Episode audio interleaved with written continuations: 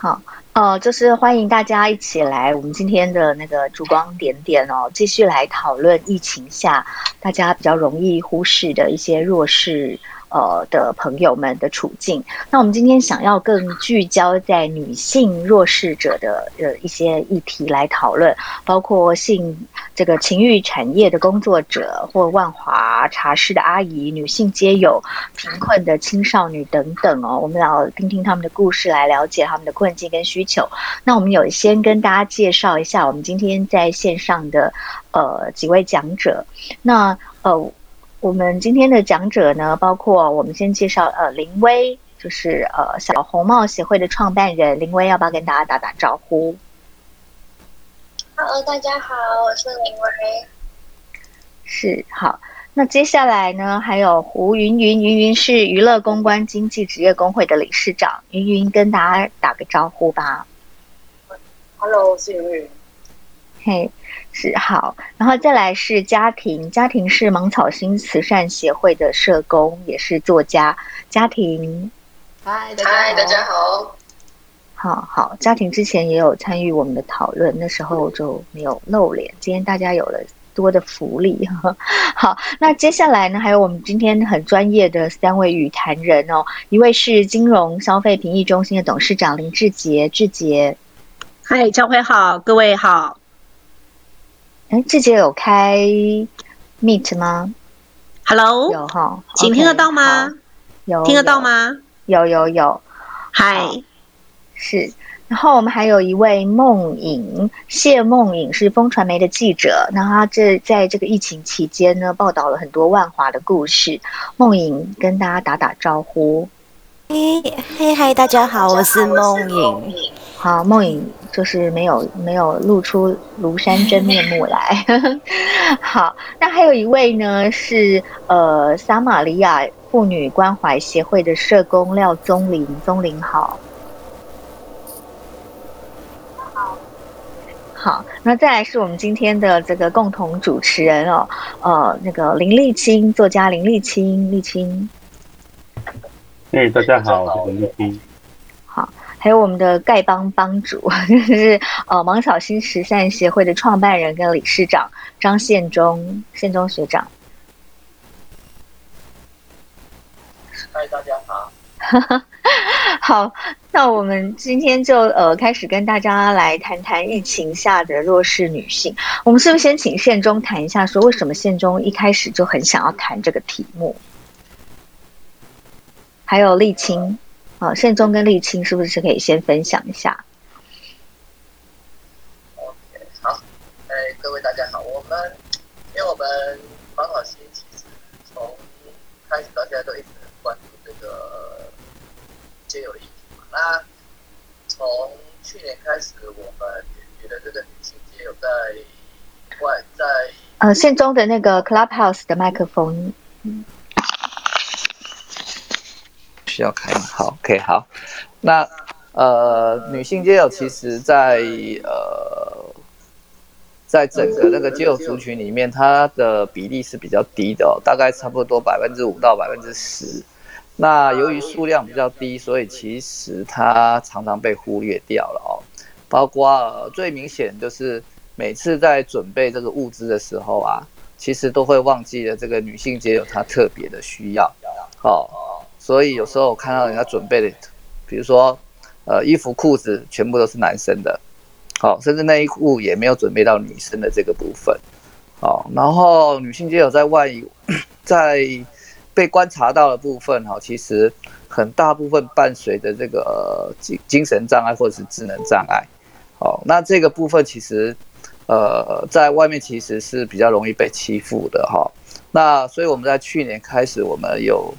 弄了一个女性的智力资源中心，好，在西昌街那个地方，对，然后其实边做也是边觉得这个议题其实要被凸显出来，好，它其实女性界有伴随的议题其实相当的多，那我们一其实，在台湾一直没有针对这个议题有所讨论，啊，所以我比较会倾向说，呃，在这个疫情下面，其实呃也应该要谈谈这些事情，好，那。那其他部分的话，呃，沥青比较清楚哦。沥青，你再谈一下另外的部分，好不好？好，那因为那个之前有想说要谈一下女性皆有的部分，那就后来我就想说跟那个赵辉还有建中提议说，那是不是我们可以除了呃女性皆有之外，我们再谈整体的女性困境？那我第一时间就想到了另外两个，那第一个是云云，因为她是娱乐公关，那他其实如果就他们的服务内容来看，其实像是单亲妈妈啦，或者是在家里面的女性作为经济支柱的时候。那它其实是在疫情之中经济会大损，可是如果它再加上它是娱乐相关的所谓体育陪侍产业的话，它会变得在求助上非常困难。所以我觉得这个时候由云云来对我们来谈一下的话，我们可以看到作为经济支柱的女性，她在疫情之间她会受到什么样的呃困境。那接着就是林威，为什么？因为呃在林威那个时候谈，是因为有一天他直接敲我说，我们的物资包还有物资发放里面有没有生理用品？那你知道像我这样的异男是整个人就完全待在那边变成化石，就整个人想说，呃，我完全没有想过这个问题。那我们就只能诚实的说，我从来没有想过这个问题。包括我们那时候木八宝都很开心，就是一箱一箱搬，搬的很快乐这样子，或者是饼干一箱一箱搬。可是我们完全没有想到有生理用品需求，我没有想到湿纸巾，我没有想到卫生纸，可是没有想到。那我们当然就会承认说，我从来没有想过这个。那我那个时候又想到一件事情是。这个其实是呃应该早就存在，但是好像过去没有人在意。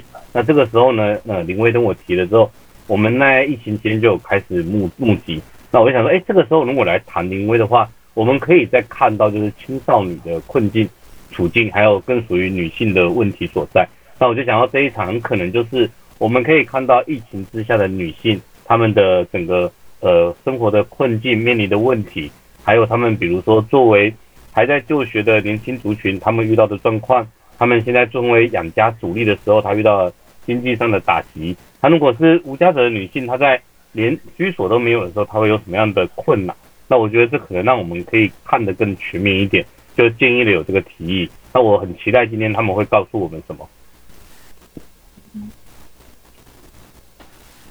那也谢谢立青，我们今天是不是就先请呃林威来跟大家分享一下，就是什么叫做月经贫穷？那他们因为疫情而被影响了什么？那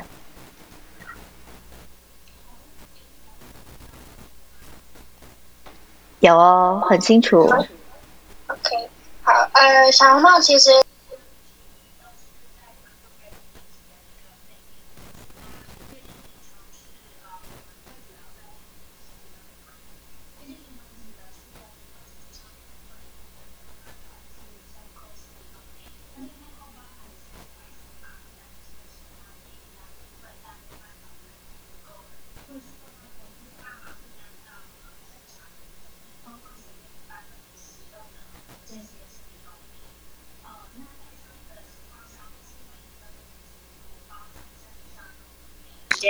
就是会有重复感染呐，重复的阴部感染，那这个是非常非常呃长久的一个问题，因为它不是说今天开始有生理用品可以用，或者马上根绝的。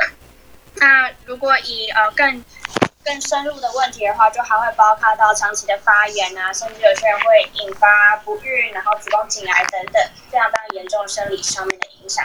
那你心里来说，呃，他就长期会处在一个很焦虑的状态，因为他不知道今天什么时候月经会来潮，什么时候他会有足够的物资可以使用，会不会在他上班的途中，他上课的途中发生了月经突然来潮，没有相对应的资源可以用状况。所以这都是我们。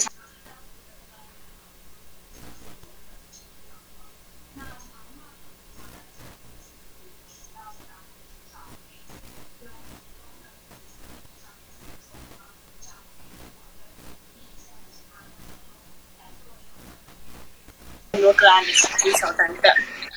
那呃，这一次因为疫情的情况是，其实很多我们在服务的个案，她本身的家庭也都有其他的女性。那其他的女性，她们也同样在面对长期的月经贫穷。那这次因为疫情的关系，很多个案在二级要转三级的时候，就告诉我们说，她开始减班了，就没有办法排到班，或是失去工作了。那很多可能是零工。或者是呃，很多可能是一开始就被停止的行业，所以在这样的情况下，他们原本可能一个月只有三万块的收入，到疫情的二级转三级的，可能变成一万块甚至更低。我们有些个案告诉我们说，他是有两个孩子，然后他完全没有任何的收入，那两个孩子都是女性，所以生理用品就是他们完完全全没有办法负担跟去想到的一件事情。他说我要先付房租，要先付其他的，更别说是这样了。嗯，所以在这个情况下，我们当时就开始启动了呃抗议的专案。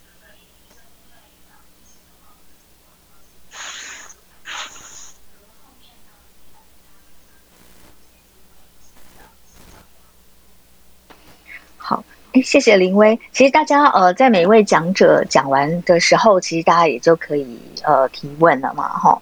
像比如说呃，我很想问林威啊，为什么你会注意到这个议题呢？呃。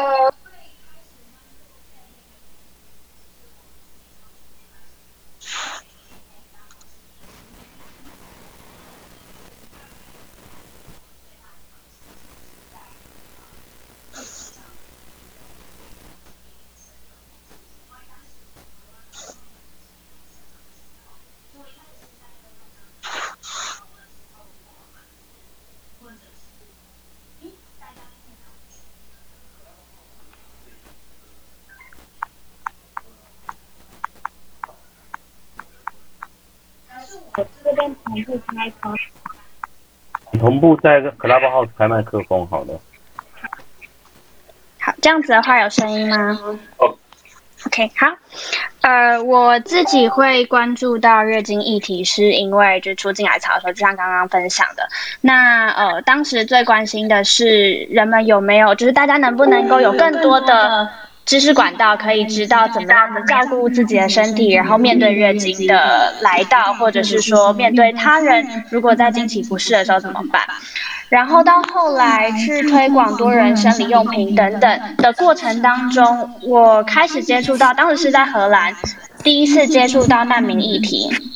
也是那个时候发现到近距离发现到月经贫穷的存在，也就是那时候才看见说，原来月经议题不只只只是教育，不只只只是多人的选项，它还包含了跟呃贫穷议题之间的连接。然后到后期，呃，我自己其实医学背景，所以我那时候在呃非洲的坦桑尼亚跟赖索托去做服务的时候。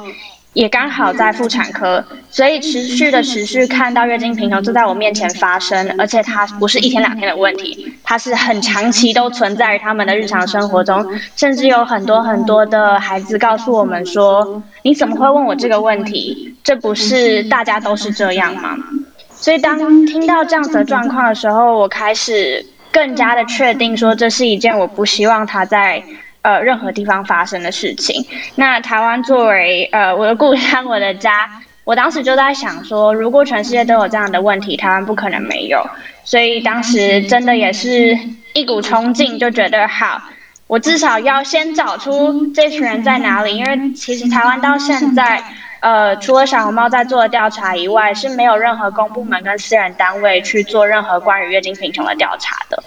所以在那个时候，我就想说，那我们就先从调查开始，所以一步一步呃开始，就是针对月经贫穷这一块去做到现在的服务。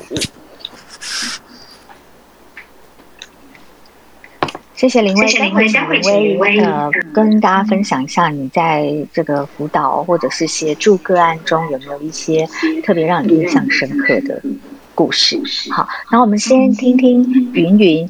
这个云云在线上也跟大家分享一下，说为什么呃云云会想要创立一个这样的娱乐公关的工会，然后在疫情下你看到了呃怎么样的这个工会的成员的处境，然后呃想要怎么协助他们？好，哎，大家好，我是 Clubhouse 听得到哈？听得到吗？有好，然后呃，我先讲一下，就是其实我们在成立工会以前，我们是一个组织，叫做“酒店妹仔”的日常。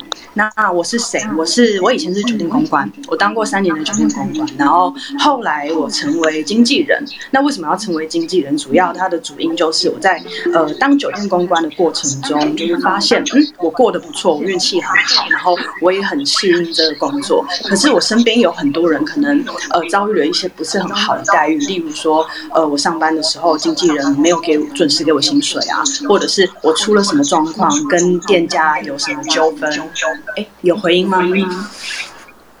有吗？我前面你如果他们可以开，你就不用开。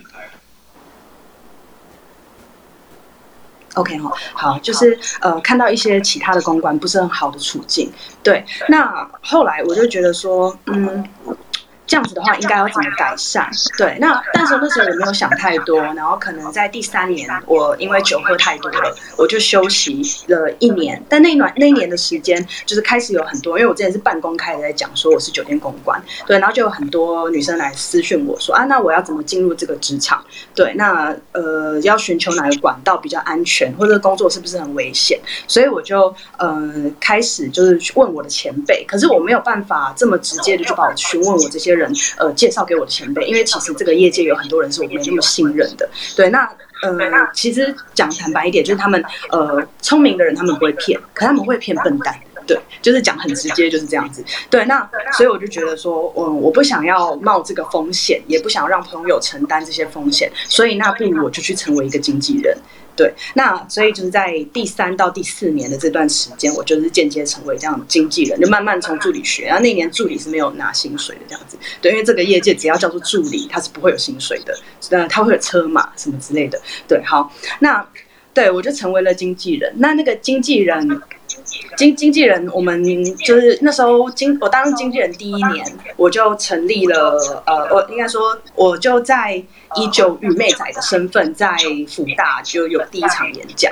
对，那中间的那些过程先不提，因为真的太长了。就是从演讲呢，然后我们九与妹仔一直到服装秀，对，然后一直到演一个沉浸式剧场，就是我们本来是一个呃以艺文团体自居的团体。对，那。呃，在去年我们被停业的时候，我们开始做了一件事情。那那件事情是我我们成立工会的导线。对，那也是我们去年停业的时候，我们开始以九尾妹仔的身份来写新闻稿，然后来协助一些可能在疫情期间不知道怎么申请纾困的人。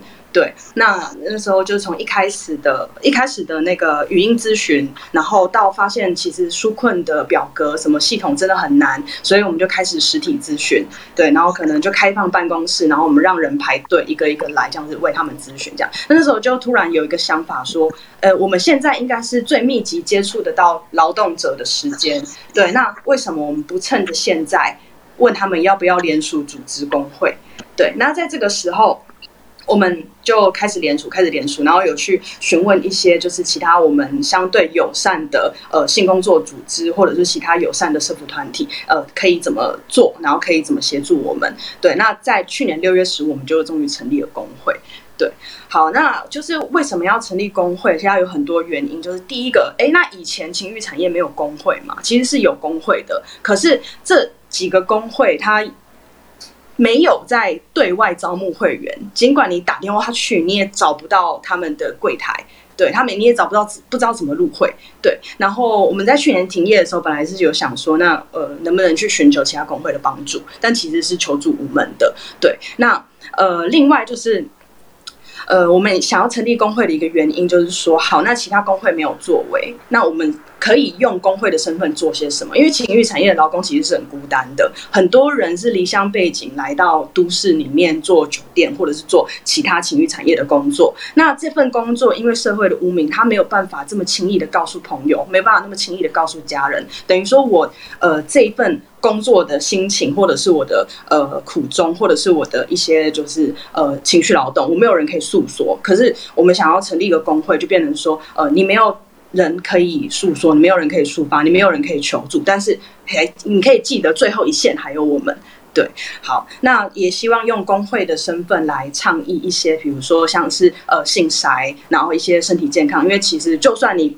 呃，这作为情欲产业的工作者，可是你没有做性工作，就是你没有做性交易好了。那但是你还是会有很多的呃，职灾、慢性疲劳、酒喝太多等等的健康问题。对，所以就是会想要倡议这个关关于卫教，然后身心健康这一部分。对，然后另外也有就是，其实长长期下来，就情欲产业的人对于劳保是没有观念的。他们会问你，就说哎，那劳保是什么？劳保可以干嘛？那为什么我要平白无故每个月缴这么多钱？我可以获得什么？他们其实是不太清楚的。但是不提情欲产业好了，其实有很多人都不知道劳保是什么，所以我们觉得这个很重要。因为大部分去年调查的情况是七成我们产业里的工作者是都没有劳保的。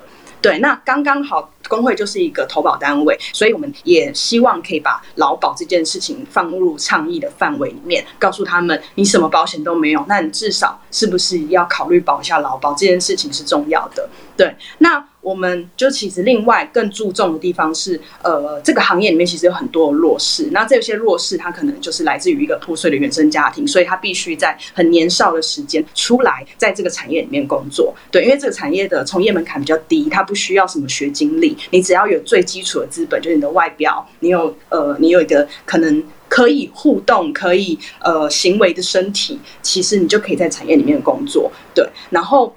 另外，这个行业里面还就是包括了一些求职不易的女性。那这一块的话，就特别可以提到单妈、单亲妈妈的部分。对，那单亲妈妈为什么要在这个行业里面求职？其实非常多的单亲妈妈有小朋友，然后他们在普通的职场求职，其实是会被面试官刁难的。对，那这些面试官可能会因为就是他有小朋友不能够稳定的，可能会怀疑他没办法稳定的上班，所以因此就是不录用他。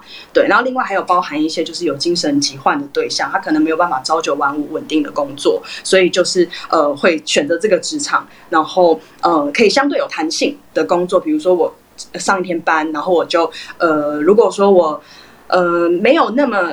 舒服，我可能身体不舒服，然后呃有一些状况，我请假了，我再补一天班就好了。对，它不会像一般的职场这么严苛。然后另外更大的、更庞大的族群就是有迫切财务困难的人，对，自然就会选择这个行业，就是行业钱可以赚的比较快，然后你努力的话，自然就有钱赚。所以在我就是总结的状况，就是这个行业它生这它接住了很多社会安全网没有接住的人，它成为一个另类的安全网。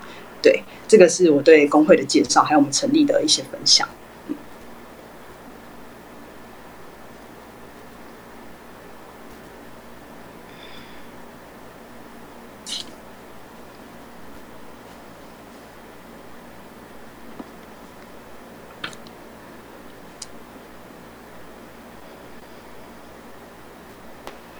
呃，刚刚志杰有，哎，是。这样听得到吗？我现在只开 Google Meet 的的麦克风。好，呃，可以有回音吗？呃，没问题。志杰可以把 Google 跟呃 Clubhouse 的麦克风都打开。两个都打开吗？是。好，好。这样子有清楚吗？有。好，那那个赵辉，我现在可以说话了吗？谢谢，不好意思，我是那个 Clubhouse 的新手，所以刚刚使用的操作不太灵敏。就是呃，谢谢那个今天赵辉跟沥青跟几位朋友的邀请。那我是交大科法所的林志杰老师，那同时我现在是金融消费评议中心的兼任的主管。啊，那今天我来跟各位谈的应该是呃我自己做的一块蛮重要的研究，就是性别跟权力之间的关系。那很谢谢刚刚两位的分享。呃，我又把我自己早期写的一篇关于大法官释字六六六号解释的文章，呃，连接放在上面。如果各位还有兴趣，等一下我会留下我的 email，我可以寄给大家。呃，我刚打字更正打到一半，就是呃，其实大法官释字六六六号解释是这样的，就是当初的呃社会秩序维护法第八十条，它本来的规定是罚娼不罚嫖。哦，那当然这是一个非常糟糕的规定了，因为呃，以六六六号解释里面的内容，大家就可以看得出来，大法官也认为，呃，出卖性的这一方其实他在经济上是弱势的，那他不但是弱势，他必须要出卖他的性，结果他竟然还要被我们的行政法来处罚，反而是有权利去买的这一方他是不用受罚的。那多年来，其实我也有呃帮忙这个日春。呃，协会去做这个申请视线，哈，那后来终于这个过了，那当然要很感谢提起视线的几位法官。那过了以后呢，这里就是问题之所在，已经过了这么多年了，为什么我们性工作者的保护还是没有办法落实？因为当时在六六六号解释他过的时候，他只有处理了平等权的问题，也就是说，大法官他说，哎。那个呃罚娼不罚嫖，这是违反性别的平等，因为几乎所有被处罚的都是女性。好，那男性都没有被处罚，所以它其实是一个实质的歧视。好，所以这个法是不 OK 的，请立法院赶快去修法。好，那呃两年过去了，立法院在修的时候呢，却用了一个大家都跌破眼镜的方法。好，那这个议题当然也很吊诡，就是其实在修法的时候，很多呃男性的立委是闪得远远的。好，他说呃我们不碰这个议题，你们女生自己去决定到底要怎么处理。好，那结果修出来以后呢，就把它变成了一个。由地方政府机构自己去决定你要不要设立色情特种营业区。简单讲，呃，我们后来的设违法就变成了，如果今天县市政府设有红灯区，啊，那在红灯区里面的性行为、性交易，这个就是不违法的，娼嫖皆不罚。如果你在红灯区之外所谓的性交易，就是娼嫖皆罚。如果你这个县市都没有红灯区，那就是娼嫖皆罚。大家这样可以理解，这个法修完就变成这样了。好，那到底哪一个县市政府会设色情特种特区呢？第一个跑出来说他们县市民风非常淳朴，不需要设立任何色情特区的是台中。那大家就很震惊，因为完全没有预料到金钱豹所在地的县市政府会说他完全不需要设立色情特区。哈。那各位可以想象这个状况，那为什么会这样？因为民选的首长他没有办法承担，当他把县市里面的某一区设为色情特区的时候的房价跟类似闲物设施这种压力。所以截至目前为止，六六六号解释已经这么多年了，结果台湾的性工作者受到了什么保护？就是娼嫖揭发。好，就是娼嫖揭法，因为我们没有色情特区，所以我们其实是娼嫖揭法的。那这当然是一个很令人难过的事情，因为大法官已经讲了，其实在他的理由书就已经很明显的讲说，性工作者是经济的弱势，应该是要受到保护的。但是结果是没有色情特区，所以娼嫖揭法。所以后来我有在思考说，怎么样的一个方式可以避免？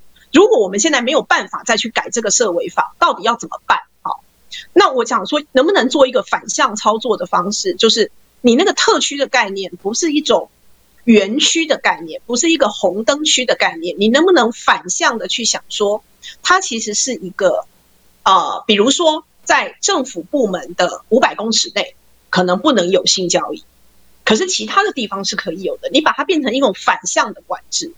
第二个，其实我认为我自己观察，还有刚刚听几位讲，也许性工作者他要的并不是一种。像比如说，呃，有人去害了他们，我们能不能反过来有一种可能是合作社的方式？哦，就像法律人，我们可能有几个律师一起合伙，那我们 share 一个秘书小姐，我们 share 一个总机，我们 share 一个呃行政同仁，我们 share 一个受雇律师。难道今天我们性工作者不能用类似的状况？比如说，我们五六个人一起来 share 分担，我们是老板，然后我们雇佣其他的人来 support 我们的工作。那我就不可能，我就比较相对的比较不容易被剥削，有没有这种可能性？好，就反向过来，我我不是劳工。刚刚那个呃，我们两位前面的这个呃呃朋友谈的是说，哎，我怎么样？我去当他的 agent，我去来组工会，这是一个从我受雇的观点去讲。可是反过来说，我可不可以自己做老板？就说如果今天我是做老板的概念，然后我来请人，那。这这是不是有一种另外一种反向？也就是说，如果有时候我们在做法律的改革的时候，可以用一种突围的方式去想它，你不需要落入旧有的法律窠臼，因为过往对红灯区的想法可能是说我把它圈起来在这一区，哦，或者是说比如说城中区、哦大安区这样把它圈起来，说这一区是色情特区。可是如果不是用这样的方式，而是反过来，有些地方你不能从事性交易，但除此之外的其他地方你是可以的。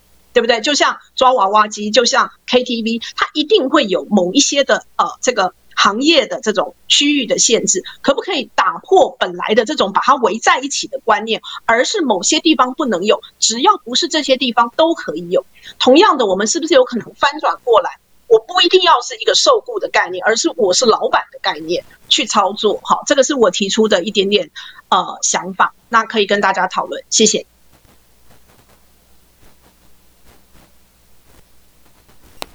云云要先就志杰老师提出来的观点做一点回应吗？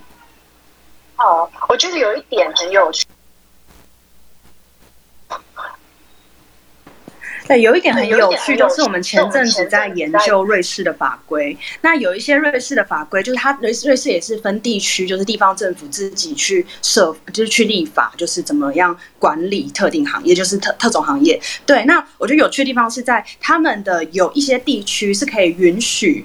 呃，有雇主的，但有一些地区不允许有雇主，可是他呃允许性工作者们就是好几位聚集起来，然后他们可以租一个房子，对，然后呃可能请就是其他。工作的人，然后在那个场域里面经营他们的工作室。对，那这个东西我们就开始讨论说，有没有可能，呃，就刚刚好就是一样，我们有讨论到是不是有可能可以成立合作社，然后还有合伙人组织的形式，这样子可以免除掉就是可能呃被雇主剥削的问题，然后性工作者自己本身就可以当自己的老板。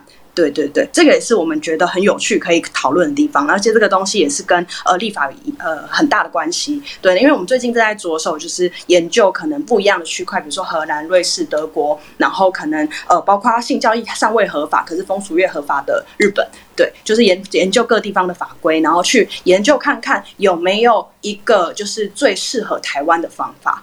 对，因为现有的性专区除了刚刚提到的问题以外，另外还有一些可能比较琐碎的，像呃不可以设在呃都市以外的地方。那可是偏乡的人也有也有性工作者啊，难不成要把它集中来都市吗？对，那这个东西我们在看以前呃万华蒙甲的呃风俗业的文献里面，其实就有写到，其实日本人曾经做过这样的事情，在呃蒙蒙蒙甲的某一个地方，他们画了一个有点类似性专区的地方，对，然后想要把性工作者都就是风俗业风俗业的工作者都集中在那里，但发现风俗业的工作者还是会跑回自己原本工作的地方工作，对，所以其实这个方法我觉得是有风险的。对，然后嗯，或许可以用，就是另外我们也会参考，就是日本的方法。日本的方法是，呃，虽然它性交易目前不合法，但是这块先不去谈它。但他们的风俗业只要是有登记，就是你有登记，然后可能不管是牌照还是店家登记等等的，呃，他们就可以在那里去营业。所以就是相对的，我们一样，就是刚刚也有人提到，我们是呃支持分散的去经营，而不是集中管理。